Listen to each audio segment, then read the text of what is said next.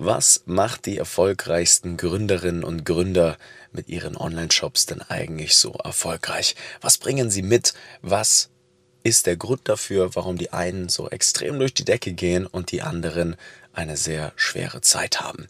Darüber möchte ich heute mal sprechen. Ich gebe euch mal wieder die wichtigsten Muster mit aus über 200 Menschen, die wir jetzt die letzten Jahre begleitet haben. Und insofern würde ich sagen, viel Spaß und ab geht das Intro. Herzlich willkommen im Social Marketing Podcast, dein E-Commerce Podcast für Online-Händler und digitale Vorreiter. In der heutigen Zeit gibt es Informationen und Experten wie Sand am Meer. Doch was funktioniert wirklich? Wir zeigen dir, wie du mit erfolgserprobten Strategien und einem einfachen Fahrplan systematisch und nachhaltig wächst, ein tolles Team aufbaust und maximal sichtbar wirst. Vollkommen unabhängig von Online-Marktplätzen und teuren Agenturen. Wir machen euch zur Nummer 1 und das mit Zahlen schwarz auf weiß. Hier lernst du Marketing, das heute funktioniert. Viel Spaß! So, einen wunderschönen guten Tag und herzlich willkommen zurück hier im Social Marketing Podcast. Es freut mich sehr, dass du heute wieder dabei bist zu ja, diesem etwas emotionaleren Thema mal wieder. Ich glaube, wir hatten das letztens erst, aber ich möchte heute ja, wieder etwas tiefer gehen mit euch, um ehrlich zu sein. Es ist ein Thema, was mich persönlich auch emotional sehr beschäftigt. Und zwar, ja, was denn die Menschen hinter den erfolgreichsten Online-Shops ausmacht. Ja, Marketingstrategien und wie man Werbeanzeigen schaltet und einen performanten Online-Shop aufbaut, ist das eine. Aber was auch dazu gehört, ist eine starke Persönlichkeit, ein tolles Produkt, generell ein Verständnis dafür, was denn heute ja den großen Unterschied macht. Und da möchte ich reingehen heute mal mit euch kurz zu meiner Berechtigung. Es gibt ja auch viele, die sind hier neu, ja, die kennen mich vielleicht noch gar nicht. Ja, ich bin der Nico Frank, bin der Geschäftsführer der Entire E-Commerce GmbH. Wir sitzen in München und haben jetzt die letzten zehn Jahre ja über 220 Menschen begleitet mit ihren Online-Shops, Hersteller, Produzenten, Menschen, die davor auf Amazon waren, Menschen, die abhängig waren von Agenturen, äh, Menschen, die gestartet sind, Venture Capital geförderte Unternehmen, alles zwischen 0 bis 10 Millionen Euro Jahresumsatz ist aktuell so unser Spezialgebiet und da findet man über diese 200 Menschen schon sehr, sehr viel heraus. Und warum ich mir auch heute konkret das Thema nochmal rausgeschnappt habe, ist jetzt nicht der Grund, dass wir das die letzten zehn Jahre gemacht haben, nein, wir waren jetzt die letzten Tage unterwegs. Wir haben tatsächlich einen Roadtrip gemacht, ich und mein Geschäftspartner, der Moritz, und wir haben unsere Kunden besucht. Und zwar persönlich. Ja, unsere Brands, die sind ja kreuz und quer verteilt im Dachraum und wir haben uns mal wirklich so den ganzen Schwabenraum bis runter in die Schweiz, rüber nach Italien beziehungsweise nach Tirol, äh, also noch Dachraum sozusagen, einmal vorgeknüpft und haben unsere Brands besucht, die aktuell ja sehr tolle Erfolge feiern dürfen. Und wie gesagt, da sind viele dabei, die haben wir von null zum ersten sechsstelligen Umsatz begleitet, vom ersten sechsstelligen zum ersten siebenstelligen. Wir haben Teams mit den Menschen aufgebaut. Wir haben die teilweise über eineinhalb Jahre jetzt schon begleitet, vom Startup zum Scale-up und das überwiegend digital. Und ich bin ehrlich, das hat super viele Vorteile, wenn man ortsunabhängig ist. wenn man weiß, da gibt es Menschen, auf die kann man sich mehr oder weniger 24/7 verlassen, ja, und da spreche ich auch von unseren Kunden, die ganz, ganz, eine ganz wichtige Rolle natürlich spielen in der ganzen Thematik hin zum Erfolg. Aber was trotzdem da nicht anstinken kann, ist, ähm, beziehungsweise es kann nicht anstinken, ja, wenn man sich die ständig nur digital sieht. Man muss sich auch einfach mal sehen. So. Und deswegen haben wir uns ins Auto gesetzt, haben uns auf den Weg gemacht und haben unsere Kunden besucht. Und da wird mir dann immer wieder extrem viel klar, was denn eigentlich diese Muster sind. Ja, man spürt auf einmal die Energie, die Leidenschaft, man checkt, okay, das ist der Grund, warum dieses Produkt so gut funktioniert, wenn man es mal wirklich auch in den Händen natürlich hält. Ähm, viele kriegen wir natürlich auch so schon in die Hände, aber da sieht man dann die ganze Produktpalette man sieht die Kärtchen, die geschrieben werden für die Kunden persönlich mit einer Notiz. Man sieht, wie die Leidenschaft dahinter ist. Und ich möchte euch heute in dieser Episode mal die Muster mitgeben. Ich möchte euch ein paar Dinge mitgeben, die ich jetzt über unsere Brands immer und immer wieder gesehen habe, auch auf der Reise, die wirklich den großen Unterschied zwischen Erfolg und Misserfolg machen. So, und ich hatte es schon gerade gesagt, der erste Punkt, den unsere Brands mitbringen, ist grundsätzlich immer ein extrem tolles Produkt. Ja, es geht wirklich ums Produkt. Das Produkt ist der größte Marketing-Hack, den ihr haben könnt. Ja, wir haben viele Brands bei uns, die nutzen alle dieselben Systeme, jetzt 150 Marken auch generell, ja. Die Systeme funktionieren von 0 bis 4 Millionen Euro Jahresumsatz im Jahr. Ähm, das geht aber nur so gut, wie das Produkt im Prinzip auch mitzieht. Ja, und niemand kauft auch wieder ein, wenn das Produkt nur so mittelmäßig ist. Und wer reines Neukundengeschäft hat, ist so oder so mehr oder weniger, je nach Größe des Warenkorbs natürlich, ja, etwas verloren, weil die Neukundenakquisition ist immer die, neu, äh, die teuerste Marketingkomponente tatsächlich neben den ganzen Branding-Themen. Jedenfalls ist das einfach super relevant. Ihr müsst es schaffen, ein Produkt zu haben, ja, was wirklich toll ist, was ein Problem da draußen löst, wo wir stolz drauf sein können, das wirklich, ja, da draußen Mehrwert schafft. Das ist ein riesengroßes Muster und was auch ein Riesenthema ist, ist, dass unsere Gründerinnen und Gründer auch eine extreme Verbindung zu ihren Produkten haben. Ja, wir haben zum Beispiel mal das wunderbare Team von Alma und Gustl besucht. Liebe Grüße an der Stelle, ihr zwei seid der absolute Wahnsinn. Und äh, die beiden haben einen Online-Shop für Interior. Ja, äh, Keramik Interior ist das tatsächlich, aber mit einer gewissen Positionierung und zwar rund ums Thema Dackel. So, hört sich jetzt super verrückt an, ist aber mega, mega geil. Aus dem ganz einfachen Grund, weil das Thema Dackel ein sehr enthusiastisches Thema ist, genauso auch wie das Thema Interior für viele. Und wenn man zwei so enthusiastische Themen miteinander verbindet und dann auch die Gründerpersönlichkeiten dahinter hat, dann kann das irgendwann nur funktionieren. Und diese Verbindung, diese Leidenschaft, ja, die beiden hatten auch selber zwei Dackel, Alma und Gustl, super, super lieb, die zwei, ja.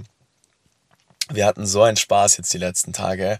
Ähm, und, und diese Verbindung zum Produkt ist unfassbar wichtig. Ja, ihr müsst jetzt nicht super leidenschaftlich dahinter sein, aber das hilft auf jeden Fall, äh, die Zielgruppe besser zu verstehen, sie besser anzusprechen, Produkte zu kreieren, die wirklich ankommen wo es ein mega Product Market Fit gibt.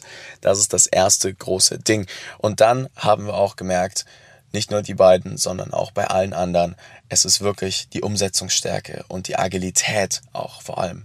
Ja, in großen Corporates, in großen Unternehmen, die haben den riesengroßen Nachteil, dass diese Brands nicht schnell genug sind. Die treffen nicht schnell genug Entscheidungen. Das dauert teilweise zwei bis drei Monate, bis dann wirklich eine Strategie in die Umsetzung kommt.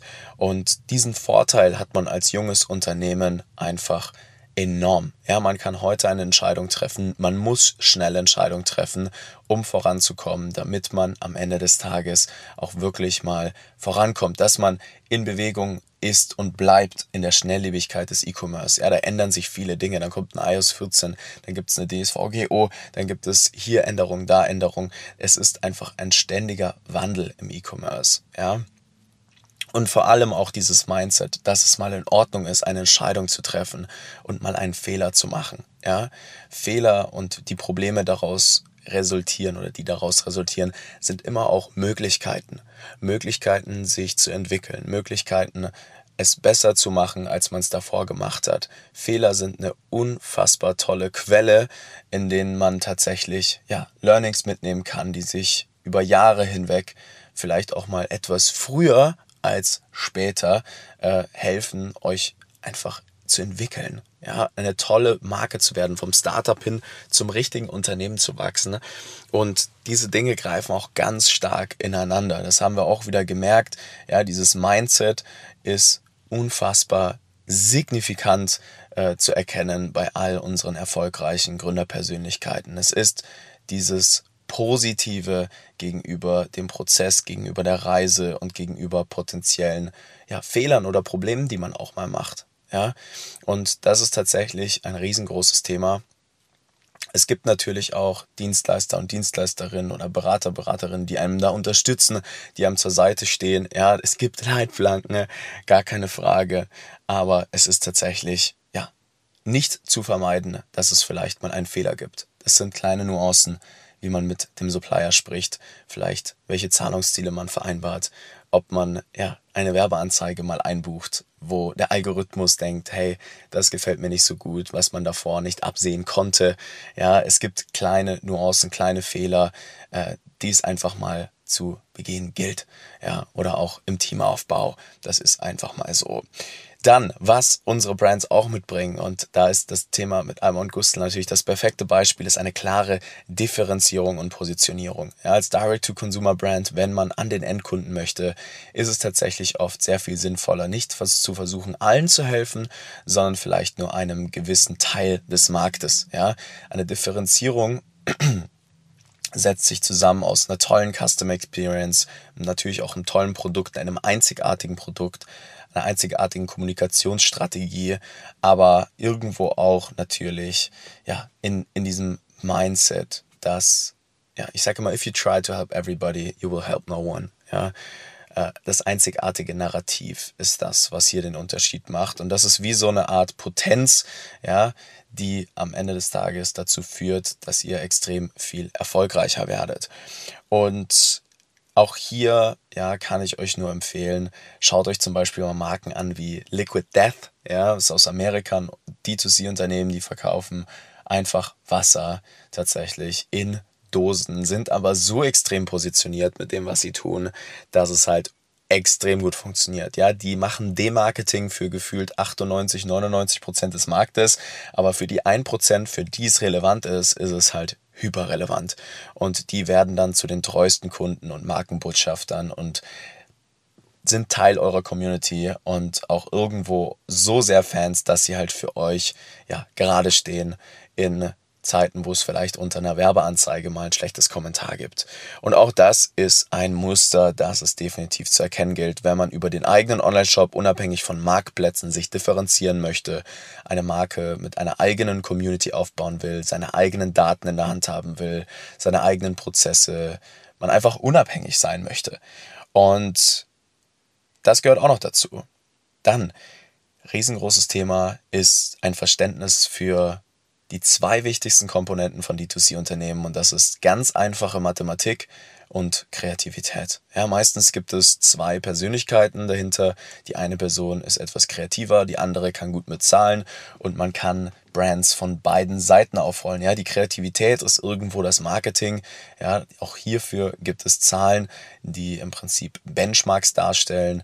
Ja, wir haben jetzt unter den 200 Brands im Prinzip ganz klare Vorgaben bei Werbeanzeigen für die ersten drei Sekunden von der Werbeanzeige, durchschnittliche Wiedergabedauern, Klickraten, Klickpreise, dementsprechend auch die Reise zwischen Startseite, Kategorieseite, Produktseite, Warenkorb, Checkout, Dankeseite, das kann man alles benchmarken, ja, in jedem Vertical, je nachdem, was ihr verkauft, sodass man sieht, okay, was gehört da eigentlich dazu? Und so mischt sich ja, die Kreativität.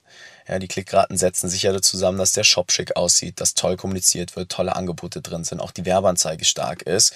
Und dieses Verständnis für die Zusammenhänge, für diese beiden Dinge auch im Controlling, ja, eine Liquiditätsplanung, sich mal Zahlen anzugucken, Demand Planning, Margestrukturen durchkalkulieren, vom Deckungsbeitrag 1 bis 2 bis 3, ja, ist tatsächlich etwas, das haben die erfolgreichsten Online-Shops inne. Das haben sie in-house vor allem. Die verstehen, dass keine Agenturen beauftragt werden, bevor diese Dinge nicht messbar sind, bevor sie nicht tatsächlich systematisiert sind und zumindest mal funktionieren, bevor irgendwas delegiert wird. Das ist ein ganz, ganz großes Problem, wo 95 Prozent der Shops scheitern, ist einfach Dinge zu früh abzugeben, die sie selbst noch nicht verstanden haben. Und das beginnt bei einer einfachen Kalkulation, wenn man sich vielleicht nicht mit den Zahlen auseinandersetzen will und endet dann auch ganz oft an der Kreativität. Und diese Dinge muss man schulen. Auch im Team muss man verstehen, hey, wie setzt sich das alles zusammen? Und dann versteht man auch, hey, ähm, ja, Marketing und so ein E-Commerce-Unternehmen muss man als Ganzes verstehen.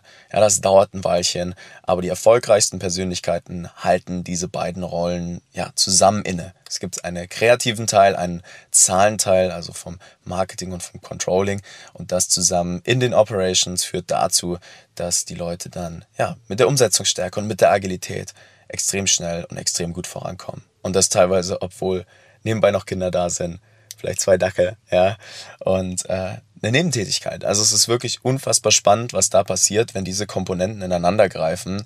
Und dann gibt es zu guter Letzt noch die Liebe zum Unternehmertum, die Liebe irgendwo auch zum Prozess, das Ganze auch umzusetzen, ja, im ersten Moment vielleicht nicht 100% auf Profit zu gehen, ja, und sich gleich ein Riesengehalt auszahlen zu wollen, sondern ganz oft, ja, wenn man vor allem schnell durch die Reise vom Startup zum Unternehmen möchte, einfach mal zu sagen, hey, wir gehen jetzt die Extrameile, wir wollen jetzt ein richtig tolles Unternehmen werden, wir wollen jetzt richtig Gas geben. Und es bedeutet nun mal auch, ja, dass man vielleicht die ersten Wochen, ja, etwas den Fokus auf den Prozess legt, dass man diese unternehmerische Leidenschaft mitbringt, einfach die Extrameile zu gehen, aus der Komfortzone rauszukommen für etwas, was größer ist als man selbst. Und diese Themen werden oft vernachlässigt. Ja? Kein großes Unternehmen bei uns ist rausgekommen die letzten Jahre, wo rein der Fokus tatsächlich nur auf den oberflächlichen Dingen lag. Es waren die Menschen, die da draußen eine tolle Kundenerfahrung sammeln oder ersch erschaffen wollten. Es waren die, die die besten Produkte kreiert haben. Es, es sind die, die die besten Produkte mit der besten Custom Experience kreiert haben. Und es ist etwas, das geht weit über die eigenen Interessen hinaus. Das Geld kommt meistens immer von ganz alleine, wenn diese Komponenten stimmen. Und das ist tatsächlich ein Riesending. Das unterschätzen super viele. Ähm, man sieht zu Beginn das auch noch nicht. Ja, es gibt ja verschiedene Etappen. Also Brands von uns zwischen 0 bis 100.000 Euro Monatsumsätze haben die Probleme. Zwischen 100 bis 500.000 hast du nochmal andere Themen und zwischen 500.000 bis so 800, 900.000 Euro Monatsumsätze, wo wir dann wirklich davon sprechen, mal einen achtstelligen Jahresumsatz zu machen, hast du nochmal andere Themen. Das ist ein ständiger Entwicklungsprozess persönlich, im Team, in der Kultur, in den Prozessen, in der Art und Weise, wie man Marketing operativ umsetzt und denkt und mit wem man da zusammenarbeitet.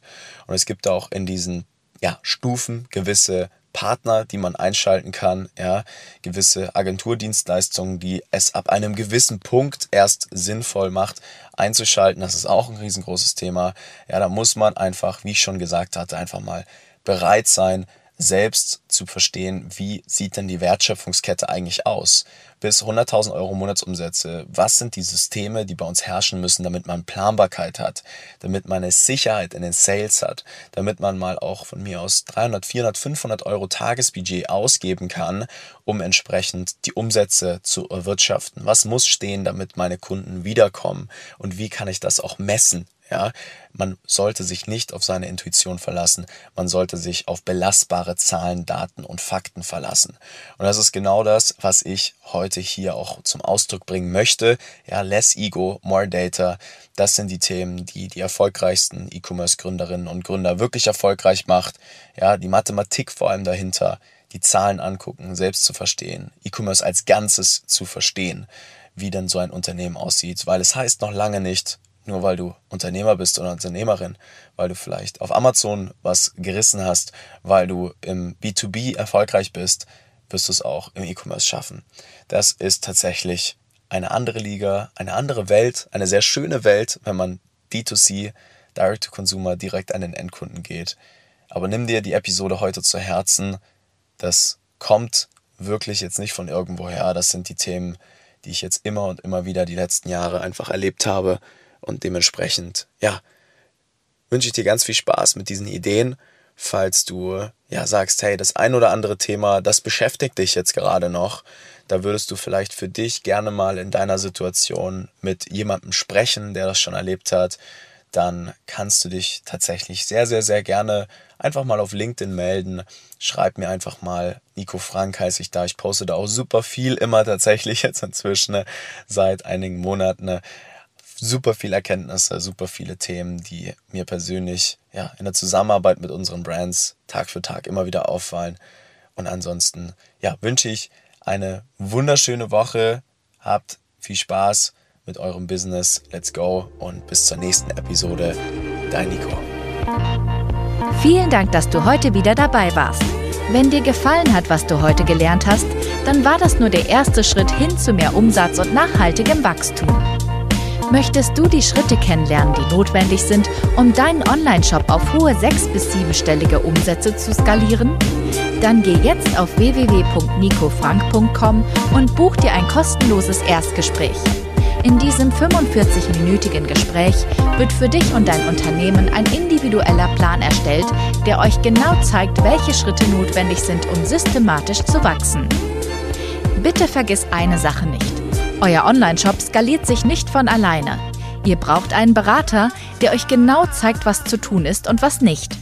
Wir haben Online-Shop-Betreibern in ganz Deutschland, Österreich und der Schweiz dabei geholfen, in ihrem Shop im Schnitt drei bis fünfmal mehr Verkäufe zu erzielen. Buche dir jetzt deinen Termin unter www.nicofrank.com.